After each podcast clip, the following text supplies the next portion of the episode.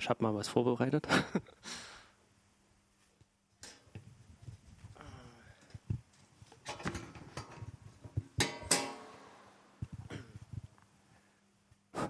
Gut. Ähm,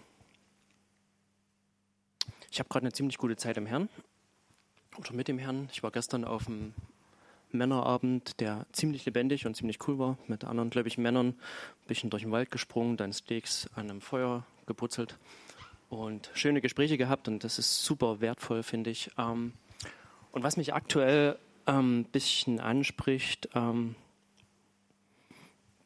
oder wo ich, wo ich Fragen an den Herrn hatte, wir haben ja in den letzten zwei Jahren erlebt, zweieinhalb Jahren, drei Jahren, dass ähm, das Böse, Böse ziemlich äh, massiv vorgeht. Und für mich war eine Frage, Herr, wie können wir uns irgendwie dagegen waffnen? Wie können wir dagegen ankämpfen? Ähm, wie können wir uns gut vorbereiten? Und ich habe hier so, ein, so, eine kleine Ausarbeitung mit und es äh, ist bloß der erste Teil, ich bin leider noch nicht fertig geworden. Und zwar geht es um Fasten, speziell Fasten und Gebet. Gebet will ich nochmal machen und es geht um die ähm, Frage des Fastens, weil immer wenn ich ins Wort reingehe oder auch in, in den Gesprächen, die wir jetzt in, in Österreich hatten, wenn du mit dem Herrn wenn du versuchst, mit dem Herrn eng zu leben, kommt irgendwann das Thema auf oder, oder diese Themen, sag ich mal so, die in, in der allgemeinen Christenheit schwierig sind.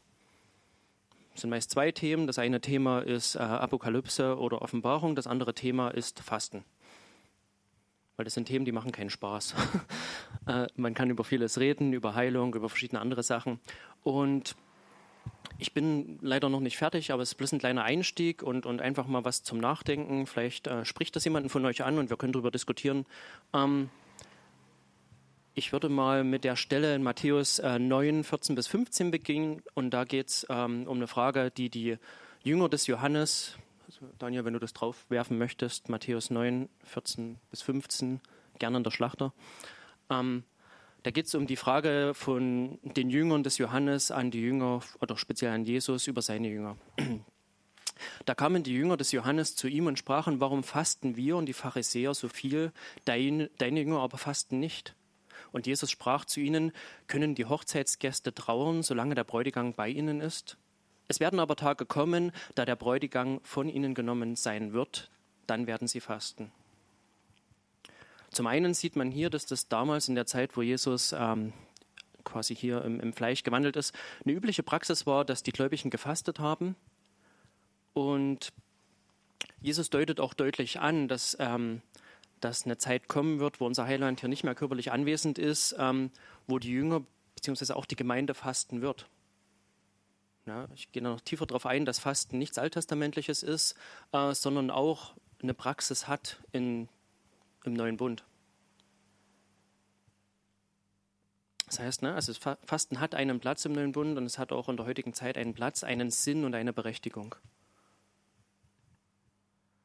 Die zweite Stelle, die sehr deutlich aufzeigt, dass es eigentlich in unser christliches Leben hineingehört, ist der Punkt, dass Jesus selbst vor seinem Dienst bevor er den Dienst beginnt, bevor er seine drei Jahre aktiven ähm, Dienstes hier, äh, ne, wo er einfach das Himmelreich gepredigt hat, wo er durch Zeichen und Wunder agiert hat, ähm, gefastet hat.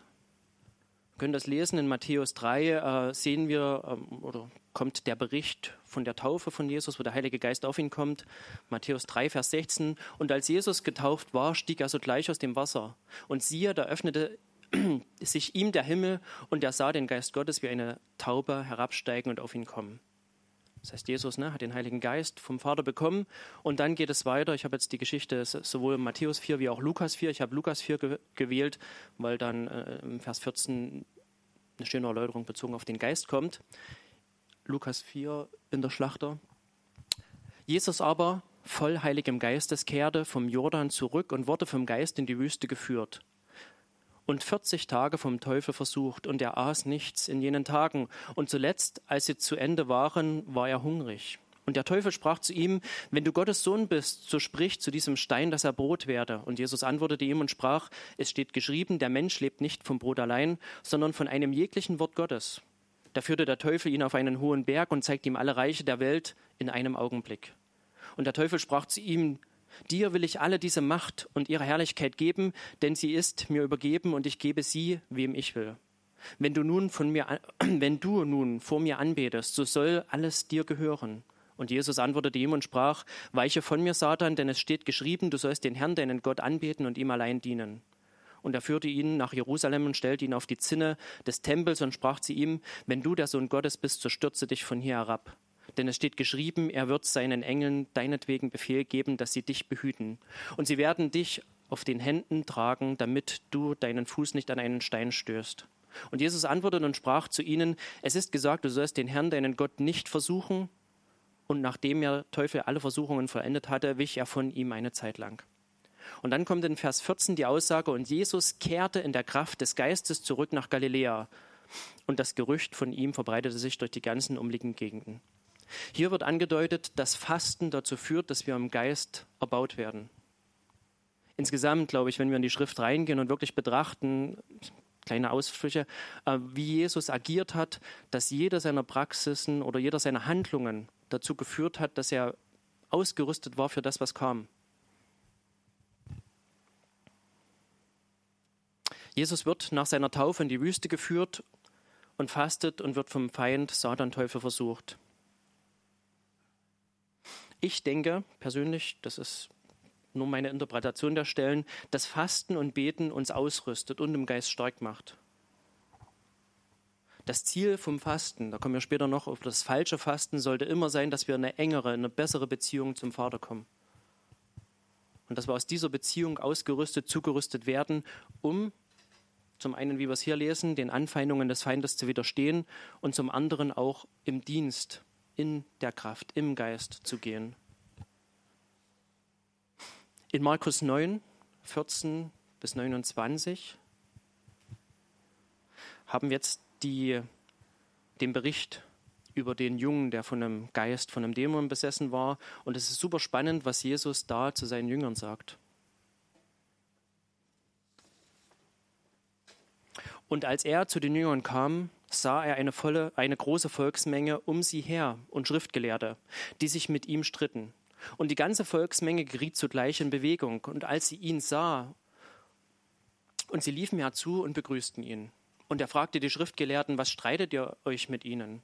Und einer aus der Menge antwortete und sprach, Meister, ich habe meinen Sohn zu dir gebracht, der hat einen sprachlosen Geist. Und wo immer er ihn ergreift, da wirft er ihn nieder, und er schäumt und knirscht mit den Zähnen und wird starr. Und ich habe deinen Jüngern gesagt, sie sollen ihn austreiben, aber sie konnten es nicht. Er aber antwortete ihm und sprach, O du ungläubiges Geschlecht, wie lange soll ich bei euch sein? Wie lange soll ich euch ertragen? bringt ihn her zu mir. Und sie brachten ihn zu ihm. Und sobald der Geist ihn sah, zerrte er ihn und, fiel, und er fiel auf die Erde, wälzte sich und schäumte. Und er fragte seinen Vater, wie lange geht es ihm schon so? Er sprach, von Kindheit an. Und er hat ihn oft ins Feuer und ins Wasser geworfen und ihn, um ihn umzubringen. Doch wenn du etwas kannst, so erbarme dich über uns und hilf uns. Jesus aber sprach zu ihm, wenn du glauben kannst, alles ist möglich dem, der glaubt. Und sogleich rief der Vater des Knaben mit Tränen und sprach, ich glaube, Herr, hilf mir, loszukommen von meinem Unglauben. Da nun Jesus eine Volksmenge herbeilaufen sah, befahl er dem unreinen Geist und sprach zu ihm, du sprachloser und tauber Geist, ich gebiete dir, fahre aus von ihm und fahre nicht mehr in ihn hinein. Da schrie er und zerrte ihn heftig und fuhr aus und er wurde wie tot, so dass viele sagten, er ist tot. Aber Jesus ergriff ihn bei der Hand und richtete ihn auf, und er stand auf. Und als er ihnen ein Haus und als er in ein Haus getreten war, fragten ihn seine Jünger für sich allein: Warum konnten wir ihn nicht austreiben? Und er sprach zu ihnen: Diese Art kann durch nichts ausfahren, außer durch Gebet und Fasten. Und es ist spannend hier, wie gesagt, diese, diese Verknüpfung zu sehen weil wir sehen hier in diesem Bericht zum einen, dass die Jünger, die vorneweg ausgesendet waren, und wir wissen das ja, ne, die vier, ich glaube 72 waren es, die ausgesendet sind, ich weiß jetzt nicht genau, dass sie ja zurückkommen und sagen, oh krass, selbst die Dämonen und Geister mussten uns gehorchen, wenn wir in deinem Namen einfach befohlen haben. Und hier sehen wir eine Stelle, dass die Jünger nicht in der Lage sind, diesen Geist, diesen Dämon auszutreiben. In unserem heutigen Denken sind wir viel von, von Filmen oder von dem, was wir gesehen haben, geprägt. Ne? Ich glaube, das, was wir mit, mit Dämonenaustreiben verbinden, ist ähm, die katholische Lehre, äh, durch Filmen wie der Exorzismus ähm, geprägt. oder von ähnlichen Berichten. Und wenn immer wir aber in die Bibel reinschauen, sehen wir eigentlich, dass da nicht viel rumgeflackert wird. Ne? Ich komme dann noch auf die Stelle mit dem Paulus gleich. Ähm, sondern wie hier, wenn Jesus gebietet, dann ist es so. Da gibt es keine Diskussion. Ne? Da, da gibt es nicht das große Kämpfen, ne? wo man dann einfach hingeht und sonst was für Zauberei macht. Auch wenn Paulus da irgendwas tut, dann geht er hin, tschack, und dann ist es vorbei. Ne? Im Namen von Jesus. Und es gibt unglaublich viele Berichte, ähm, auch von Menschen, die wirklich ähm, es gibt viele, die gequält werden. Ne? Ich habe in der, ja, in der Klinik oder so, wenn du in eine Psychiatrie reingehst und du bist spirituell ein bisschen offen, du merkst, was da ist. Muss man, nichts drüber, muss man nicht drüber diskutieren. Ne? Und, und jeder, der mit irgendeinem Psychiater oder einem Psychologen zu tun hat, der weiß, dass es unglaublich viele gequälte Menschen gibt. Und die haben keine Lösung dafür. Ne? Die werden sediert, ruhig gestellt mit Medikamenten. Ne? Die haben keine Lösung für das. Jeder, der in dem Bereich irgendwie Kontakte hat, weiß, was da mitschwingt. Aber worauf ich hier kommen will, ist, äh, man kann das falsch verstehen, habe ich auch oft ähm, falsch verstanden, diese Stelle, wo man so denkt, oh krass, wir müssen jetzt übelst ins Gebet gehen und was weiß ich, die Person umzingeln und dann müssen wir anfangen zu fasten und sonst irgendwas zu machen. Äh, ich glaube, was Jesus hier anspielt, ist, dass seine Jünger diese Praxis von ihm übernehmen mussten. Mir ist aufgefallen, wo ich mich hier durchgearbeitet habe, ähm, dass Jesus sehr oft ne, in allen Evangelien beschrieben ist, dass er, nachdem er irgendwas gemacht hat, alleine auf einen Berg geht und mit seinem Vater betet, spricht. Ich denke, in unserer körperlichen Gestalt hier, wir haben ein begrenztes Potenzial an Kraft. Und es ist vollkommen in Ordnung, wenn das Ziel von Gott ist, mit uns lebendige Beziehung zu leben, ähm, dass diese Kraft, die wir haben, nur aus dieser lebendigen Beziehung herrührt. Alles andere wäre Blödsinn. ähm, und also so lese ich die Stelle, ne? ich will das jetzt nicht, lest das für euch selber, prüft das, dass wir durch diese, diese, ähm, durch diese aktiven Handlungen, die Jesus uns vorgelebt hat, in die Beziehung kommen, dass wir fähig werden, genau das Gleiche zu tun. Und seine Jünger haben es einfach verpasst, sich durch Gebet und Fasten vorzubereiten die hatten die Macht, wenn sie richtig vorbereitet gewesen wären, dem Jungen zu helfen. Das ist oft beschrieben.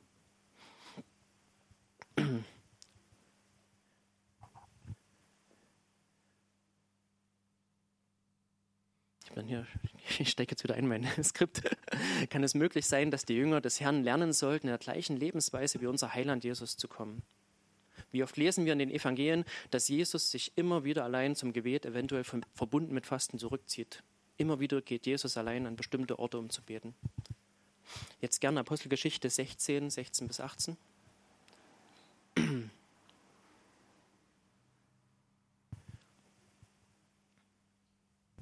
Es geschah aber, als wir zum Gebet gingen, dass uns eine Magd begegnete, die einen Wahrsagegeist hatte und ihren Herren durch Wahrsagen großen Gewinn verschaffte.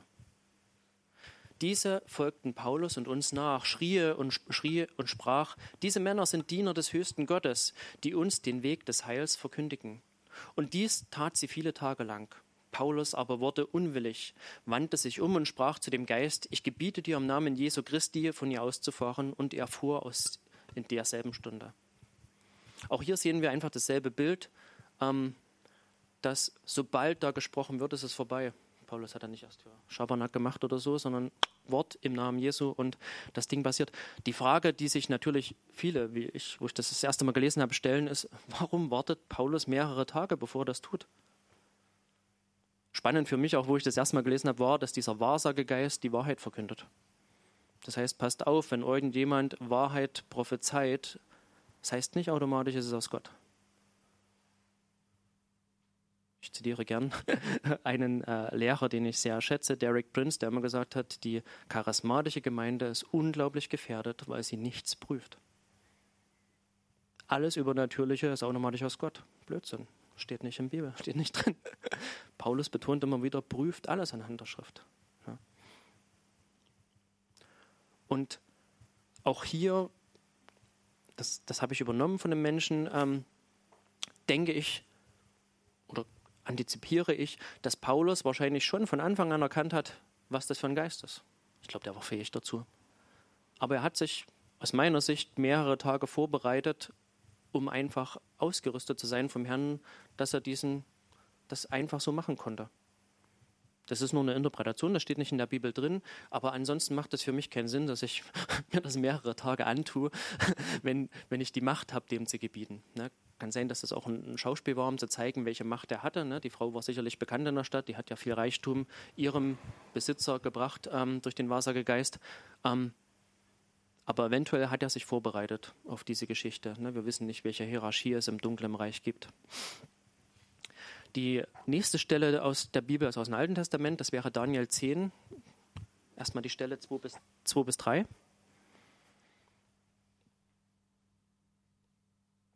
Um, um da nochmal anzuknüpfen, es gibt auch einige Berichte von, ne, es gibt einige sehr gute, ähm, sehr gute Geschwister im Herrn, die eine Berufung haben, in diesem ähm, Kampfgebiet zu agieren. Und viele von denen, ne, kenne ich auch, die haben ein sehr aktives Gebetsleben, nächtlich oder so, die bereiten sich vor, die wissen das.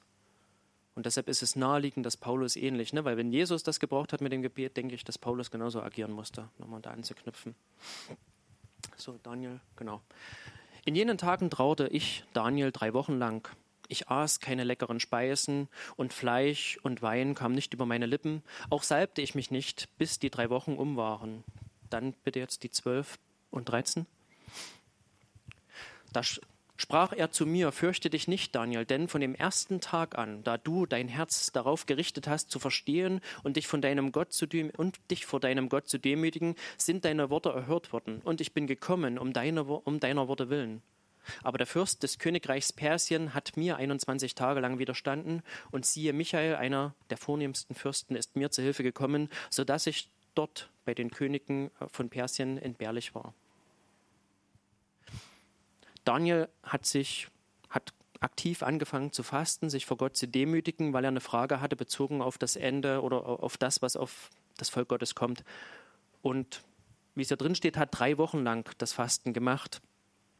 Und dann gesagt, kam der Engel und hat ihm erklärt, warum das so lange gedauert hat, weil im Unsichtbaren finden Kämpfe statt. Und die Frage, die hier leider nicht beantwortet ist, aber die wir uns stellen müssen, wäre der Engel auch gekommen, wenn Daniel eher aufgehört hätte? Bibel sagt nichts dazu, aber es ist eine Frage, ähm, die aus meiner Sicht eine Berechtigung hat. Ne? Und es ist super spannend, weil hier dargestellt wird, ähm, aus meiner Sicht, dass es der richtige Weg ist. Es ist der richtige Weg, wenn ich eine Frage habe auf ein bestimmtes Thema, dass ich durch Fasten und durch Gebet dranbleibe dass ich mich, ne, wir kommen dann später noch auf die Geschichte, dass äh, Fasten eine aktive Demütigung vor Gott ist oder ne, sich unterzuordnen. Aber wenn ich eine Antwort auf eine Frage habe, ich habe ja noch reingeschrieben, weil er sagt, dass er traurig ist, wenn ich traurig bin, wenn ich vielleicht ähm, auch Schicksalsschläge erlebt habe, dann, dann ich habe hier dann noch, das habe ich leider nicht aufgeschrieben, dieses Beispiel von Daniel, wo er von Samuel überführt wird, äh, von der Sünde mit, ne, mit, mit Bathseba, glaube ich, was, äh, dass sein Kind sterben wird, dass er dann auch anfängt, aktiv ins Fasten zu gehen, um Gott umzustimmen. Oder, also, das ist meine Interpretation. Ich glaube, das weiß jetzt nicht genau, ob es so drin steht, weil ich die Bibelstelle nicht rausgearbeitet habe. Aber zum anderen auch dieser Fastendienst, ähm, den Ninive gemacht hat, nachdem Jona da angekommen ist. Der König hat für das ganze Volk ein Fasten ausgerufen. Das heißt, Fasten ist dann auch, wenn man von Gott, äh, eine Demütigung von Gott, die dafür sorgen kann, dass ein Gericht hinausgezögert wird.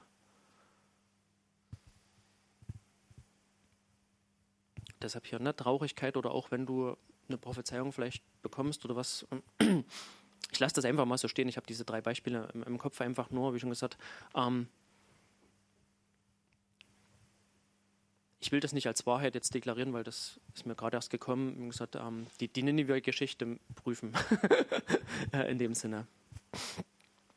Ähm, aber das Fasten wird immer wieder gebracht von Menschen, die, die ich jetzt biblisch gesehen als Vorbilder sehen würde, wenn sie Fragen an Gott haben, wenn sie sich zubereiten für einen Dienst, äh, wenn Jesus aus meiner Sicht Kraft tanken musste. Wir sehen in Jesaja dann aber eine Beschreibung, dass es unterschiedliche Arten von Fasten gibt und auch im Neuen Testament Matthäus, dass man unterschiedlich fasten kann. Es gibt ein richtiges, wahre Unterordnung, habe ich das genannt, Fasten und es gibt ein, eine religiöse Fassade des Fastens. Jesaja 58, 1 bis 5, bitte. Rufe aus voller Kehle, schone nicht. Erhebe deine Stimme wie ein Schaf, äh, Schofarhorn und verkündige meinem Volk seine Übertretungen und dem Hause Jakob seine Sünde. Sie suchen mich Tag für Tag und begehren, meine Wege zu kennen wie ein Volk, das Gerechtigkeit geübt und das Recht seines Gottes nicht verlassen hat. Sie verlangen von mir gerechte Urteile, begehren die Nähe Gottes. Warum fasten wir und du siehst es nicht? Warum kasteien wir unsere Seelen und du beachtest es nicht? Seht an, euren Fastentag, seht, an euren Fastentagen geht ihr euren Geschäften nach und treibt, und treibt alle eure Arbeiter an. Siehe, ihr fastet, um zu zanken und zu streiten und dreinzuschlagen mit gottloser Faust. Ihr fastet gegenwärtig nicht so, dass euer Schreien in der Höhe Erhörung finden könnte. Meint ihr, dass mir ein solches Fasten gefällt? Wenn der Mensch sich selbst einen Tag lang quält und seinen Kopf hängen lässt wie ein Schilfhalm und sich in Sacktuch und Asche bettet, willst du das ein Fasten nennen, das einem nennen und einem willst du das ein Fasten nennen und einen dem Herrn wohlgefälligen Tag? Hier kritisiert Gott das Volk, das sagt, Herr, warum antwortest du nicht, warum siehst du uns nicht, wo wir uns doch hier mit Fasten quälen und ihr, ihr macht das bloß als Show. Ne?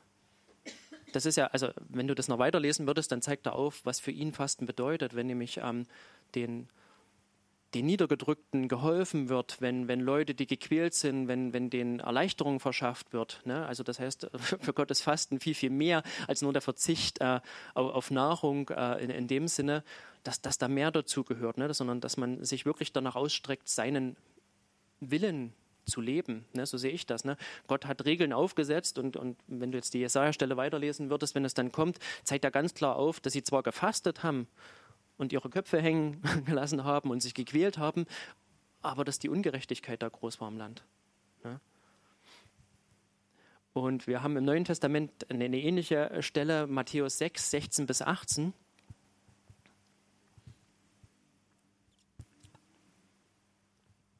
Wenn ihr aber fastet, sollt ihr nicht finster dreinsehen wie die Heuchler, denn sie verstellen ihre, ihr Angesicht, damit es vor den Leuten bemerkt wird, dass sie fasten. Wahrlich, ich sage euch, sie haben ihren Lohn schon empfangen. Du aber, wenn du fastest, so salbe dein Haupt und wasche dein Angesicht, damit es nicht von den Leuten bemerkt wird, dass du fastest, sondern von deinem Vater, der im Verborgenen ist. Und dein Vater, der ins Verborgene sieht, wird es dir öffentlich vergelten. Wahres Fasten sollte immer eine Sache zwischen Gott und dir und mir sein, ne? also zwischen Gott und dir. Ähm, eine religiöse Show gehört beim Fasten nicht hin, hat keinen Platz. Niemand sollte eigentlich, wenn du fastest, um Antwort zu bekommen oder so, sollte eigentlich davon was mitbekommen, außer wenn du verheiratet bist oder eine Familie, dein Ehepartner. Denn wenn du einen guten Ehepartner hast, dann wird er ziemlich alles tun, äh, um nicht vor dir zu essen, wenn du auf Speise verzichtest. Ähm, und äh, in 1. Korinther 7 geht Paulus dann, was das Fasten angeht, noch ein Stückchen tiefer. Ähm, 1. Korinther 7, 1 bis 5. Aber das betrifft, wovon ihr mir geschrieben habt, so ist ja, so ist es ja auch gut für den Menschen, wenn er keine Frau, zu, äh, so ist ja gut für den Menschen, keine Frau zu berühren, aber um Umzucht zu vermeiden, soll jeder Mann seine eigene Frau und jede Frau ihren eigenen Mann haben. Der Mann gebe der Frau die Zuneigung, die er ihr schuldig ist, ebenso aber auch die Frau dem Mann. Die Frau verführe, äh, verfügt nicht selbst über ihren Leib, sondern der Mann. In gleicher Weise verfügt auch der Mann nicht über sich selbst, über seinen Leib, sondern die Frau. Entzieht euch einander nicht, außer nach Übereinkunft eine Zeit lang, damit ihr euch dem Fasten und dem Gebet widmen könnt. Und kommt dann wieder zusammen, damit euch der Satan nicht versucht, äh, um eure Unenthaltsamkeit willen.